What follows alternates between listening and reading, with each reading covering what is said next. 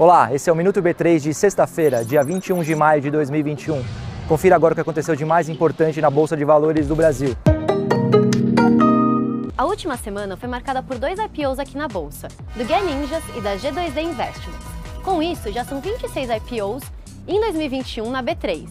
Já nas próximas semanas, o ritmo da abertura de capital deve dar uma pausa, por conta da janela de divulgação dos balanços financeiros e resultados das companhias.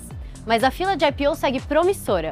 São 30 companhias com ofertas em análise, com a possibilidade de oferta pública inicial ainda neste ano. Passa a valer a partir de hoje o exercício automático de opções aqui na B3. Essa prática aproxima a bolsa de outras bolsas ao redor do mundo, além de mitigar riscos operacionais e dar mais escala para o produto. A principal alteração é a data de negociação, que passa a ser a terceira sexta-feira do mês e não mais a terceira segunda-feira do mês. Além disso, o último dia de negociação das opções é o dia do vencimento e não mais o dia anterior.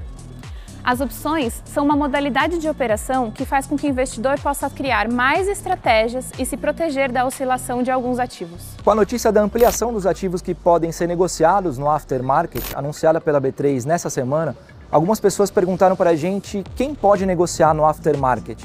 Então, aí vai a resposta. O aftermarket, que é aquele período curto de negociação após o encerramento do pregão regular, é disponível para qualquer investidor, inclusive pessoa física. Mas vale lembrar, a oscilação de preço do ativo durante o aftermarket não pode ultrapassar os 2% em relação ao fechamento do pregão regular.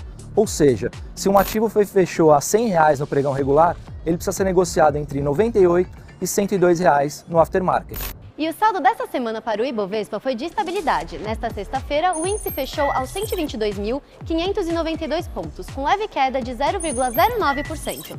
O Minuto B3 vai ao ar de segunda a sexta no B3Cast, nas redes sociais da B3 e na tvb3.com.br. Bons negócios, boa noite e até a próxima!